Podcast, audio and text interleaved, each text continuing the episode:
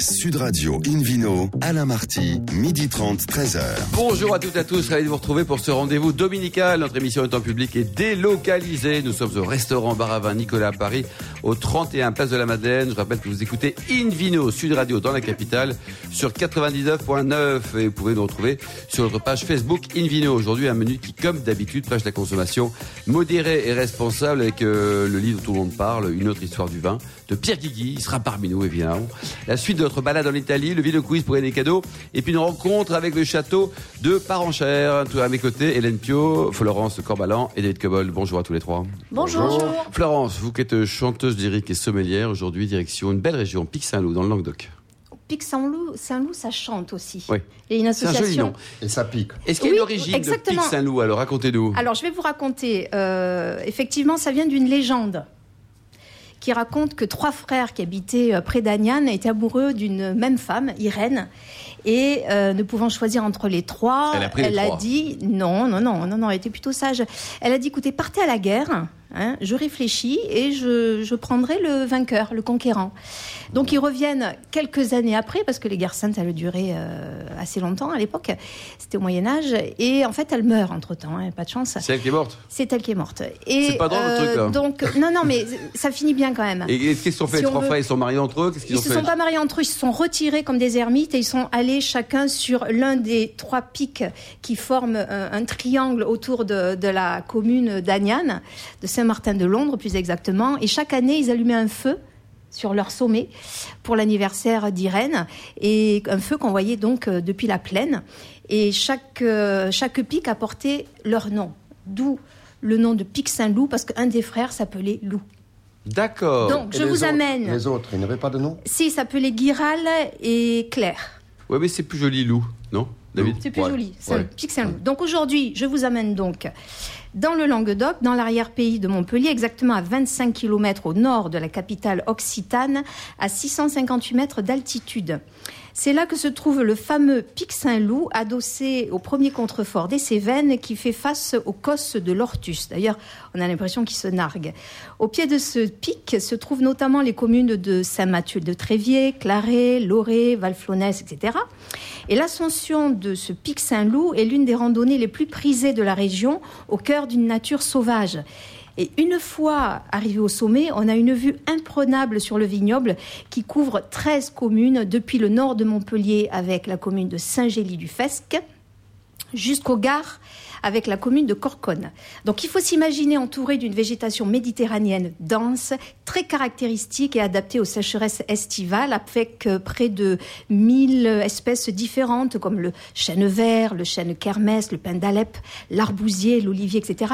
Et toute une palette d'aromates comme le thym, le romarin, le laurier, Bon, c'est le paradis, là. Vous c'est la garrigue. Hein. C'est la garrigue qu'on retrouve justement dans les pics Saint-Loup. Et L'appellation pic Saint-Loup, il faut le savoir, qui est la plus septentrionale du Languedoc, est passée en crue uniquement en septembre 2016. hein. C'est tout récent. Avant, elle faisait partie de la grande famille des AOC Languedoc. C'est un vignoble qui s'étend sur 1000 hectares, avec 55 caves particulières et trois caves coopératives, et on compte à peu près une soixantaine de producteurs. Euh, ce vignoble présente plusieurs singularités notables. D'une part, il offre une palette de sols extrêmement variée d'une grande richesse, avec des calcaires durs et tendres, des conglomérats, des éboulis calcaires, etc. Et ces couches géologiques permettent à la fois d'éliminer rapidement les fortes précipitations et elles sont suffisamment profondes pour restituer l'eau dont la vigne a besoin l'été. Donc il n'y a pas de stress hydrique. D'autre part, l'influence du climat continental se mêle à celle du climat méditerranéen porté par la proximité du littoral au sud. Donc ça veut dire été chaud et sec, printemps frais, automne et hiver froid et pluvieux. Il faut savoir que c'est le terroir le plus arrosé du Languedoc. hein. Il y a de fortes amplitudes thermiques entre le jour et la nuit, en période de véraison, ce qui favorise la maturation du raisin et apporte richesse et équilibre au vin. Enfin, la vigne est saine, parce qu'elle est protégée... euh, Il y a du vent en plus. hein. Exactement, elle est protégée des maladies par le Mistral et la Ah Tramontane bah, il faut jamais oublier la tramontane. hein. mais qui sont modérés grâce au relief. Donc ils prennent pas, non, la vigne ne prend pas des coups de vent. Donc en résumé, relief, climat, sol et sous-sol, vous avez là tous les atouts réunis pour faire du Pic Saint-Loup un vin d'exception.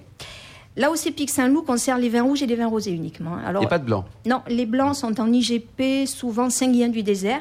Par contre, ils valent le détour. Il y a de très jolies choses. La production annuelle est de 40 hectolitres, donc 85% de rouge et le rendement moyen de 38 hectolitres.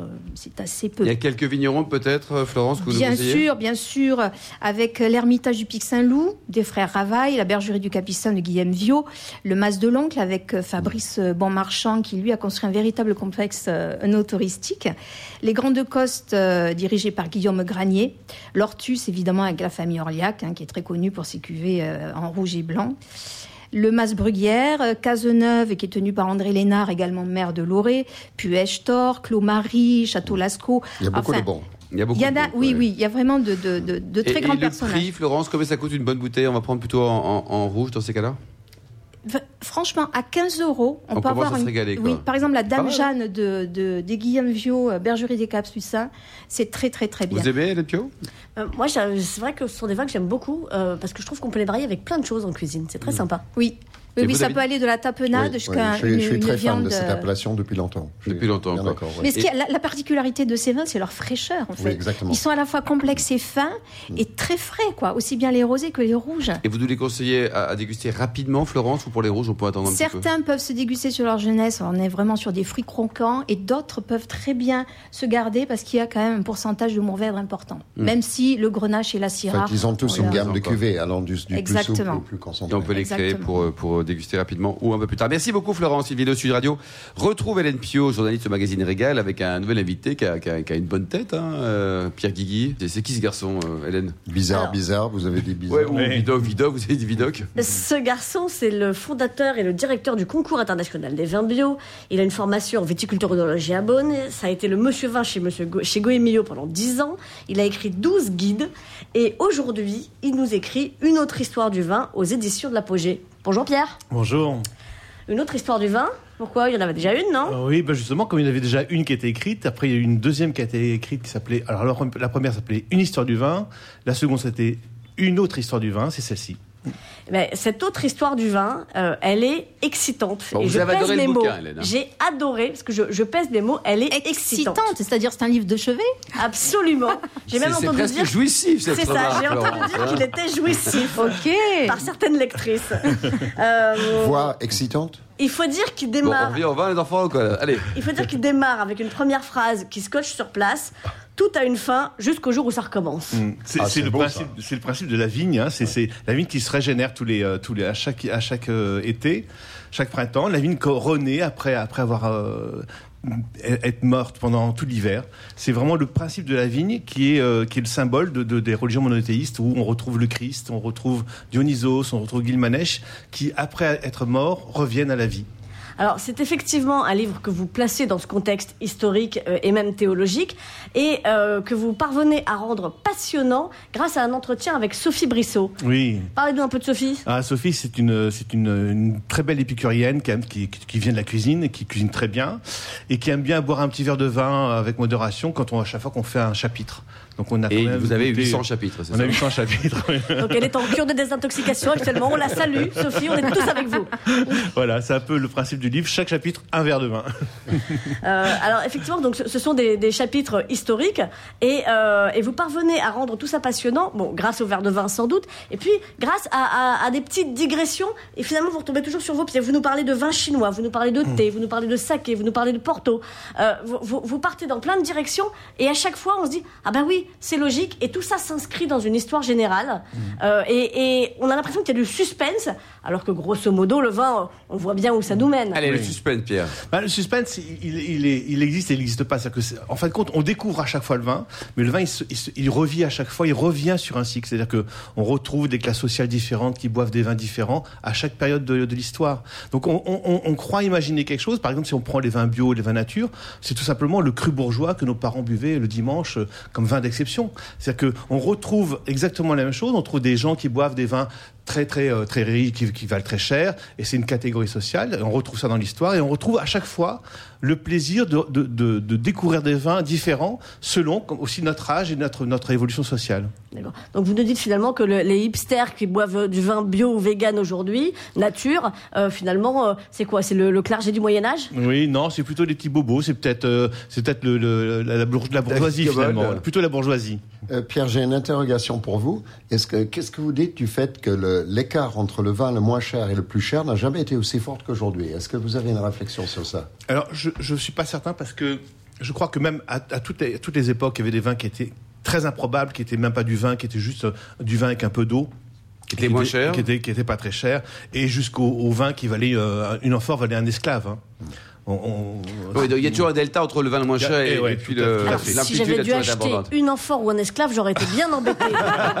Surtout si c'est Georges Clooney. C'est pas le même usage. C'est-à-dire que c'est pas pour le même usage, ça fait pas effet aussi Alors, il y a des bonnes nouvelles et il y a aussi une petite nouvelle un peu dramatique. Là, il y a un peu de prospective à combien À 2050 là? Oui, à 2050 ou d'autres disent euh, un peu plus loin, mais en, gros, on pense que tout ce qui est issu de l'artisanat, de, de, des productions qui sont euh, faites de façon euh, artisanale, et euh, travailler avec des plans fins, avec euh, des choix de, de, de, de, plans qui sont adaptés vraiment au sol, bah, ça va être réservé à une élite. C'est, tout le monde pense ça maintenant. Enfin, la tout le monde, non, pas moi. Moi, je suis pas d'accord avec ça. C'est votre côté astérix. Cette vision pessimiste. Ouais, c'est pas une vision pessimiste, c'est une vision, une vision historique. Les plus grands vins sont mm. réservés à une certaine classe sociale, et, et, la masse des gens boivent des vins qui sont qui sont quand même assez Oui, mais euh, il va arriver, euh, il va faire une petite révolution là. Moi, je défends les bons vins pas chers. Hélène. Oui. Bah, écoutez, en tout cas, moi, je pense qu'on peut garder espoir pour 2050 tant qu'il y aura des auteurs comme Pierre Guigui euh, et Sophie Brissot. Je pense qu'on on peut garder espoir. D'autant plus que vous vous appuyez vraiment sur euh, des grands spécialistes du vin. Vous réhabilitez notamment Michel Roland dans votre livre,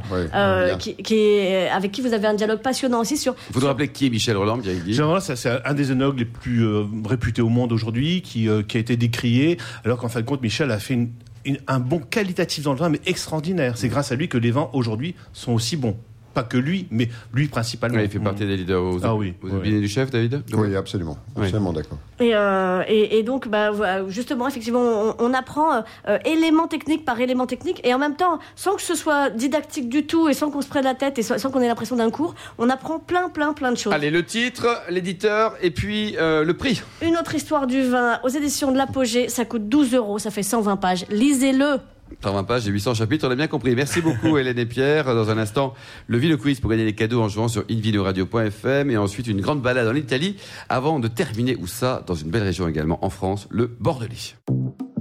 Sud Radio Invino, Alain Marty, midi 30, 13h. Retour au restaurant Bar à Vin Nicolas. Nous sommes à Paris au 31 Place de la Madeleine pour cette émission publique et délocalisée avec euh, Hélène Pio, la fameuse Hélène Pio et puis le, les célèbres Vino Quiz là. Vino Quiz dont je vous rappelle le principe. Chaque semaine, nous vous posons une question sur le vin et le vainqueur gagne un exemplaire du guide Hubert.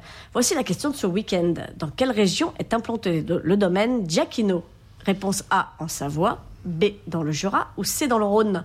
Pour répondre et gagner un exemplaire du guide Hubert, rendez-vous toute la semaine sur le site invinoradio.fm, rubrique Vino Quiz, et le gagnant sera tiré au sort parmi les bonnes réponses. Merci beaucoup Hélène. Une vidéo sur radio retrouve David Cobol, le cofondateur de l'Académie du vin de Paris. On reste en Italie en ce beau dimanche?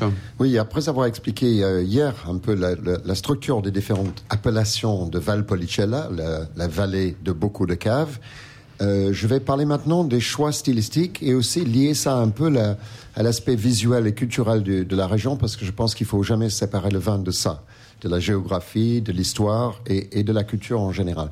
N'oublions pas qu'on fait partie là de la province de Venise. On est dans le, Veneto. Venise n'est pas très loin. Euh, la ville la plus proche, c'est Vérone. C'est déjà une très très belle ville. Et autour, vous avez au nord, vous avez cette région de collines. Si on imagine une main comme ça, situé avec le haut de la main vers la montagne, vers les Alpes, vers le nord. Euh, Valpolicella, c'est une série de vallées plus ou moins parallèles qui vont en rayonnant vers le sud. Et au fur et à mesure que vous montez la vallée, évidemment, vous grimpez, vous avez des vignes de coteaux et c'est là où se situent les meilleures parcelles. Alors, si on parle des producteurs individuels, euh, un certain nombre sont célèbres et à juste titre pour avoir exploité au mieux ces parcelles D'ailleurs, on commence à avoir des crues qui émergent à Valpolicella, que ce soit dans les Valpolicella classico ou dans les Amarone de Valpolicella, Valpolicella ou dans les Recioto. Donc, je donnerai deux ou trois noms et aussi je parlerai de leurs lieux parce que leurs lieux sont très importantes. J'en ai visité un certain nombre récemment et c'est très impressionnant. La première que j'ai visitée, c'est c'est la villa de Serrigo Alighieri. Euh, il faut savoir qu'Alighieri, c'est la famille de Dante. Le fils de Dante a acheté euh, ce domaine en 1353. La famille est toujours en possession. Euh, parce qu'en Italie, il n'y a pas eu la révolution euh, comme en France, c'est la révolution agraire, donc on a une espèce de tenure euh, des propriétés qui dure beaucoup plus longtemps, un peu comme en Angleterre. Euh, cette propriété a maintenant été reprise sur le plan agricole et viticole par un autre grand producteur, Massi, Masi, qui appartient à une autre famille, les Boscaini, et eux, ils gèrent ces propriétés. Donc c'est une, vraiment une propriété euh, splendide. On fait des très jolis vins. Massy a deux domaines, a ce domaine et plusieurs autres. Certains les critiquent parce qu'ils sont gros. Moi, je ne suis pas comme ça. C'est pas parce qu'on est gros qu'on est mauvais. C'est pas parce qu'on est petit qu'on est bon. Euh, ils ont énormément travaillé sur la, la recherche des, des, des vignes, des, des raisins séchés. Hein. Je parlais de la semaine euh, hier sur le, ces techniques de séchage pour faire le Recioto et l'Amarone ou voir le Ripasso pour euh, 10 à 20% du vin. Et eux, ils travaillent dans des, sur des clayettes qui sont faites en bambou. Euh, pourquoi en bambou? Parce que le bambou, c'est dur, c'est rond, donc ça blesse pas les baies. Il est très important de mettre les baies sur un, une seule rangée, jamais les empiler. Il ne faut pas qu'il y ait un, once de pourriture, sinon ça galope partout et, le, goût est complètement altéré.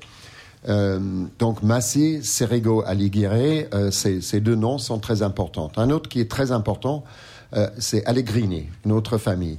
Euh, qui a un domaine assez grand, aussi 80, 90 hectares. Et ces deux domaines ont été à la fois innovantes et un peu euh, faisant leur propre chemin. C'est-à-dire que parfois sortir des schémas pour faire pas comme les autres et aussi parce que la plupart des autres ont un peu abaissé la qualité moyenne. Mmh. Euh, on ne peut pas non plus passer sous silence des, des grands pionniers plus petites de la qualité comme Kentarelli ou Dalforno. Euh, J'ai mentionné hier Dalforno, le, le, plus grand Valpolicella Ripasso. Il dit pas Ripasso sur l'étiquette, mais il y a une partie des Ripasso, c'est-à-dire qui repasse euh, son Valpolicella sur des raisins séchés, en partie. Euh, le plus grand que j'ai goûté, c'est euh, celui d'Alforno, sans aucun doute.